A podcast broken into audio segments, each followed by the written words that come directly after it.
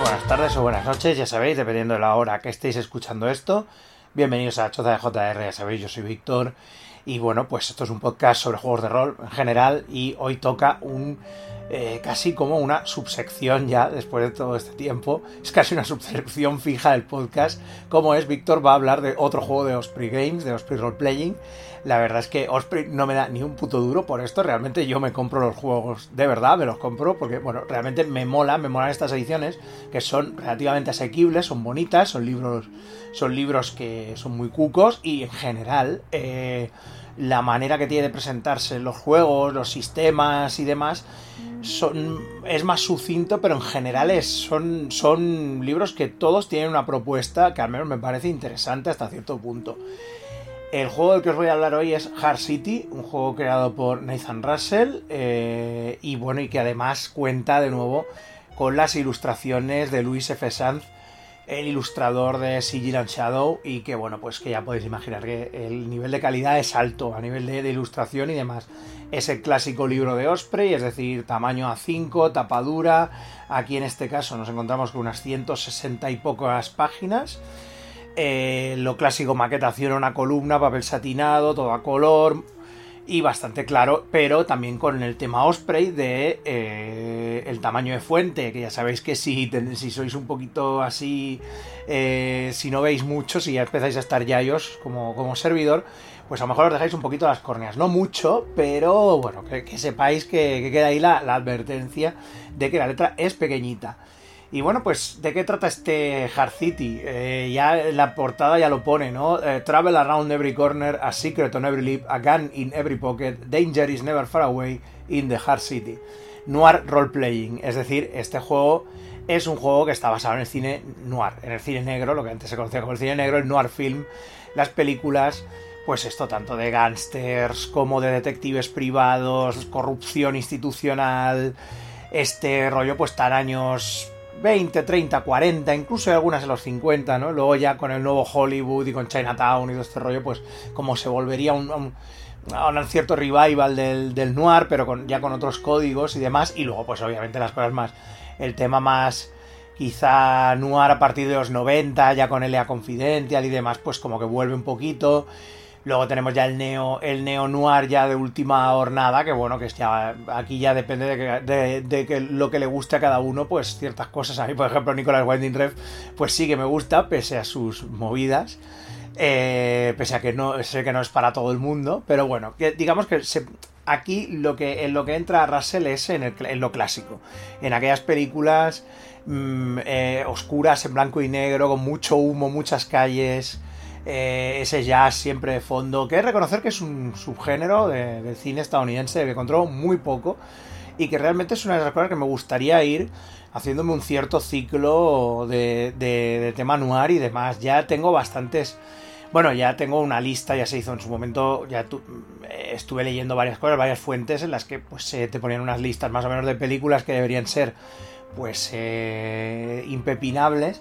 Y el propio Hard City también tiene una, una, lista de películas principalmente películas clásicas aunque también las hay modernas pues para que eh, uno se pueda hacer una idea de por dónde van los de por dónde van los tiros en este en este juego.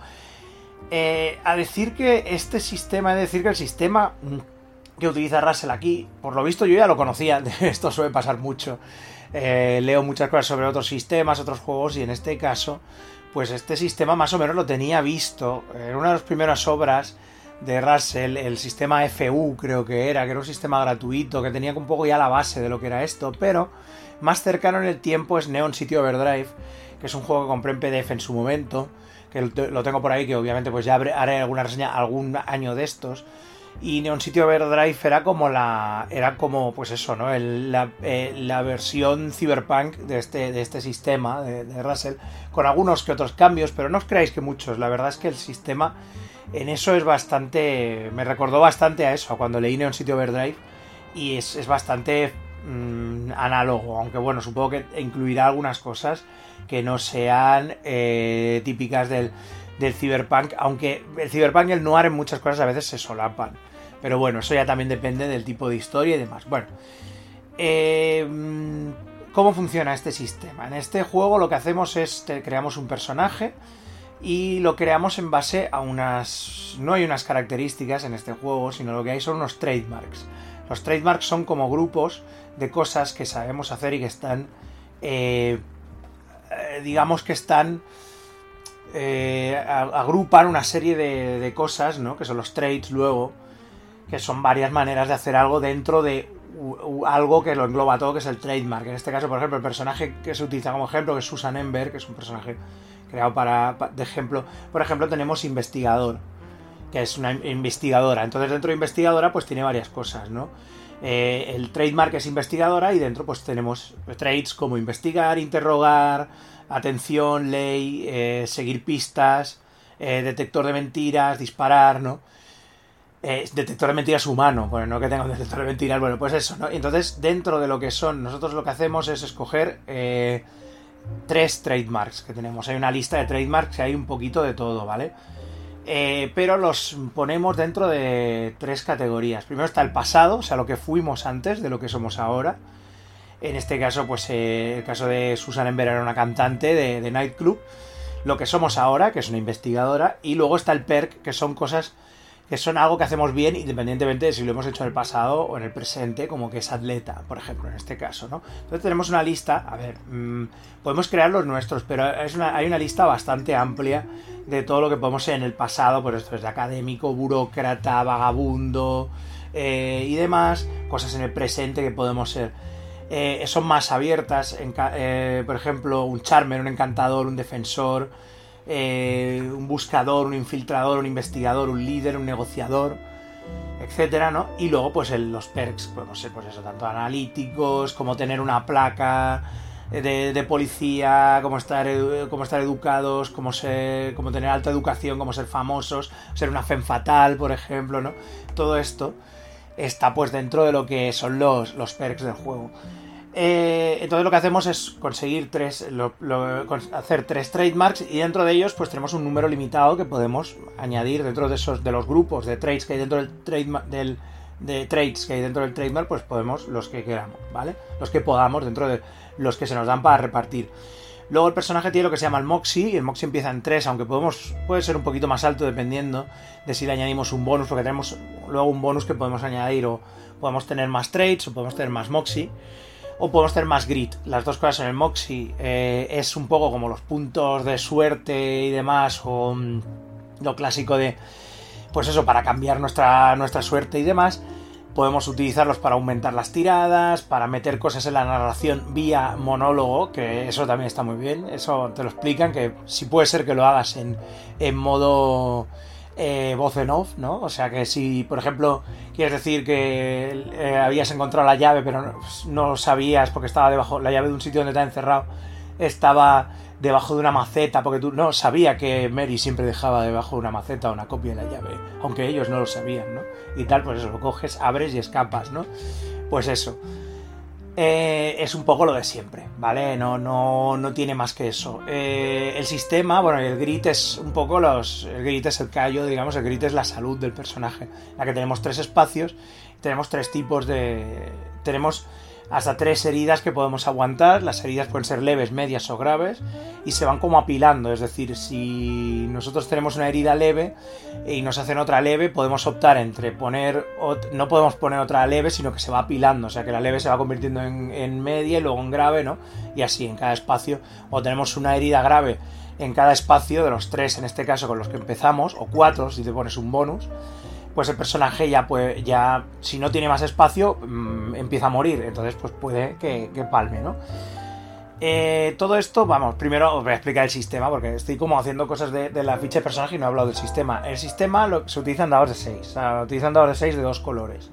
Eh, es irrelevante los colores que uséis, ¿vale? O sea, blanco, negro, rojo, verde, es igual. El tema es que haya dos colores.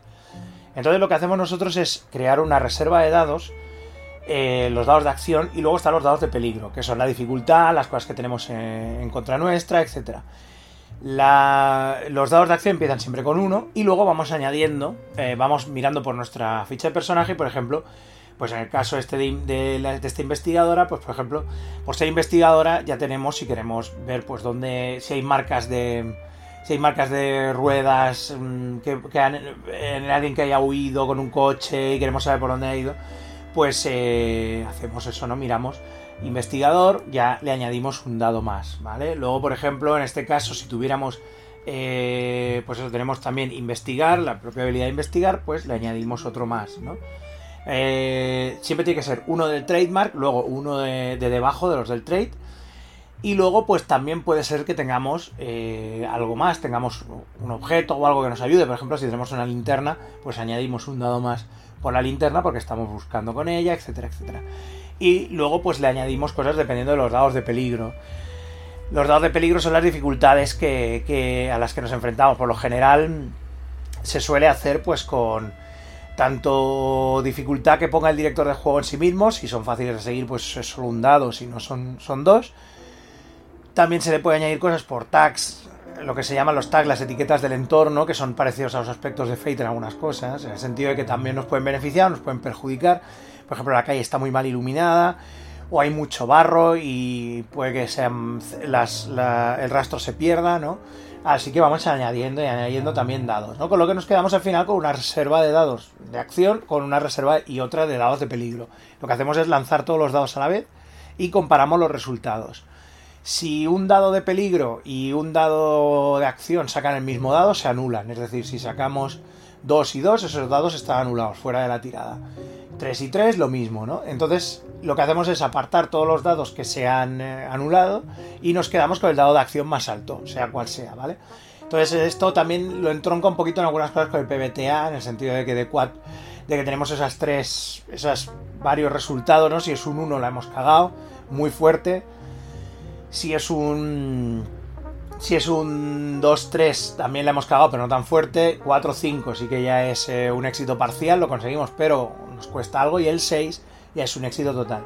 Luego está lo que se llaman los boons, que son como los, las bonificaciones que nos da pues el, el, el hecho de haber sacado más de un 6. Si sacamos más de un 6, eso quiere decir que lo hacemos espectacularmente bien y podemos utilizar eso pues para posteriores mejoras y demás en las, en las tiradas. Y esa es la base de, lo que es el sistema de juego, ¿no? Es simplemente es construir eh, en base a este tipo de tiradas, no tiene mucho más eh, el sistema.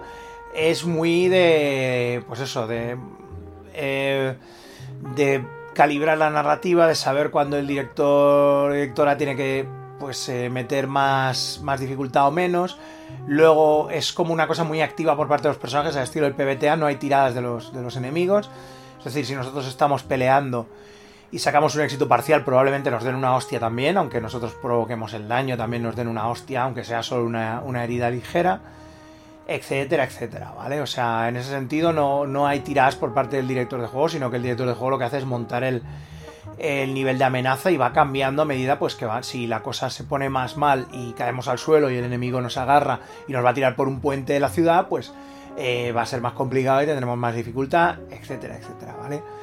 Eh, por lo demás ya veis que, el sistema se presta pues bastante al, tema narrativo, de interpretación, tiene una cierta táctica, el rollo este de saber cuándo, usar el Moxie o no, pero es, más un sistema de, narración y demás. Luego el personaje también tiene pues las unas desventajas que obviamente pues le pueden llevar a problemas eh, luego también tiene una motivación, que la motivación en general es lo que hace que nos eh, entre los ganchos de la trama, además. O sea, por ejemplo, el de Susan Emberes sería defender a mujeres que no se pueden defender. Luego también es el rollo de acabar con la corrupción en el.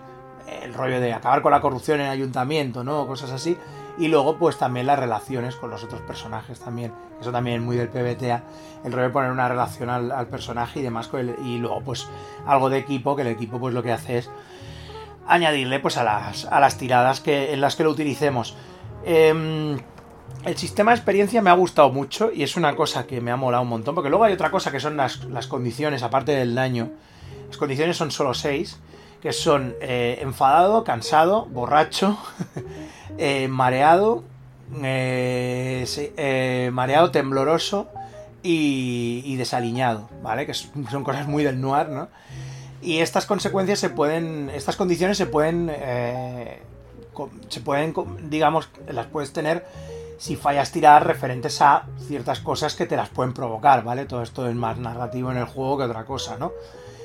Y claro, pues lo que hace esto, cada una de estas condiciones, lo que hace es que tengas un dado. Si, por ejemplo, si estás enfadado, no te vas a contener en una negociación social, por lo que ya tienes un dado de peligro ya de por sí, de que te puedes enfadar y pegarle una hostia al, abogado con el que estás hablando, ¿no? cosas así. Em, y claro, pues añaden a, añaden a eso, ¿no? A, lo que son los dados de peligro de la dificultad. Lo que me ha gustado mucho del juego es el sistema de puntos de experiencia, que es también bastante similar a cosas como de PBTA y demás, que tenemos como bloques de avance de, 10 puntos de experiencia. En el juego lo que hacemos es anotar la experiencia en base a varios factores. En plan, hemos estado en un caso, hemos hecho un caso, vale, pues marcamos. Eh, nos han, eh, hemos encontrado tantas pistas en este caso, marcamos. Hemos aprendido algo en este caso, marcamos. Pero hemos de diferenciar también si el caso ha ido bien, ha acabado bien, pues marcamos con un check normal. Si ha ido mal, marcamos con una X. Si el conocimiento que hemos obtenido es un conocimiento bueno y que podría mejorar la ciudad, check. Si no, si es malo y sabemos que es chungo y no podemos evitarlo, mm, cruz. Y así, ¿no? Entonces, vamos ganando experiencia y cuando tenemos un avance de 10 puntos, tenemos que comparar todos los checks normales con las cruces. Y entonces eso lo que hace es que mm, veamos hacia, lo que está experimentando el personaje durante todo este tiempo. Y entonces, si hay más positivos que negativos, si hay más checks normales que, cruces, pues bueno, el personaje más o menos sigue con su vida normal y demás. Y si hay mitad y mitad, hay altos y bajos y pierdes, y pierdes Moxie, tienes menos Moxie en la próxima historia, simplemente porque tu suerte no está yendo lo suficientemente bien. Si tenemos más malos que buenos, eh, normalmente empiezas la siguiente historia hecho una mierda. Porque después de toda la corrupción que has visto y demás, estás dándole a la botella o no duermes bien. Y entonces ya empiezas con una, con una condición negativa. La verdad es que eso me ha gustado mucho y le da bastante ese ritmillo de, decadencia chunga y de caída al abismo noir que tiene, que tiene ese tipo de. del noir que tiene este tipo de cine, ¿no? Luego también en el juego se incluyen eh, reglas para lo que son los, el downtime, los, los tiempos entre partida y partida, para descansar y recuperarse los personajes, para hacer nuevos contactos y demás. O sea, vienen todo esto. La verdad es que está, son simples, pero están bastante bien. Y luego pues viene una pequeña ambientación mm, bastante desdibujada en general, no es muy no es muy no es muy larga que es la ciudad, digamos, ¿no? no le ponen ni nombre, ¿no? La ciudad es un lugar de Estados Unidos en 1946, justo después de la Segunda Guerra Mundial, y bueno, pues es el, típico, ¿no? La típica ciudad grande, ciudad industrial con muelles y demás, que está, pues, eh, está empezando a estar en decadencia después de la Segunda Guerra Mundial, ¿no? Y, bueno, vienen unos cuantos personajes, eh, vienen algunos barrios y demás, te hablan de cómo está distribuida la ciudad, pero es una cosa como muy nebulosa, es una ciudad que casi pues adquiere un, un rollo como más mítico casi, ¿no? Como un como de, eh, simplemente un decorado eh, un decorado arquetípico del, noir estadounidense que no está mal, no me parece mal, pero quizá quizá si le hubiera añadido un poquito más de más penejotas o más localizaciones hubiera estado mejor. Pero bueno, supongo que también el espacio es el que hay y luego, pues al final se incluyen, aparte de un montón de personajes ya en plan de amenazas, tipo pues tanto policías como gángsters eh, y todo tipo de, personajes a los que enfrentarse y organizaciones y demás, pues vienen un par de casos eh, que la verdad pues siempre está bien tener un par de aventuras y eso se agradece, ya que como el sistema es bastante simple, eh, yo creo que se puede incluir un par de casos y además con el con el rollo del, flujo de trabajo, el workflow de cómo funcionan los casos, de quién está relacionado con quién, las pistas que puedes sacar, que eso siempre es importante. Viene bastante también información sobre cómo generar una, un caso, una investigación y cómo relacionar unos sospechosos sospechosas con otros, que eso está guay porque yo, de decirlo, las partidas de investigación me cuesta un cojón escribirlas y no soy muy de partidas de investigación en el sentido de que no, es que no me gusten, sino que me cuesta muchísimo escribirlas. Yo soy más de acción, aventuras y demás, es lo que más me tira, pero es interesante tener pues todo este material para desarrollar casos de esta manera que, es bastante, bastante bien parido, la verdad. Así que bueno, pues como ya veis, sí, es un, es un libro escueto, pequeñito, pero que bueno, pues tiene dentro de, de las 160 y pico páginas que tiene, es bastante. está bastante enfocado en lo que quiere conseguir. Quizá no es el, juego de Osprey más, más original que, he leído, hay algunos que me han parecido más interesantes, pero este está bastante bien y si os mola todo el rollo del, cine, del cine negro y demás, pues oye, la verdad, darle un, darle un tiento porque ya digo que está dentro de lo que son pues más o menos los, los rangos de los precios de, juegos de este tipo, que creo que este me ha costado menos de 20 euros, así que, que bueno, para echarle un ojo, la verdad, pues que, que os lo recomiendo bastante. Así que nada, nos escuchamos en la próxima reseña.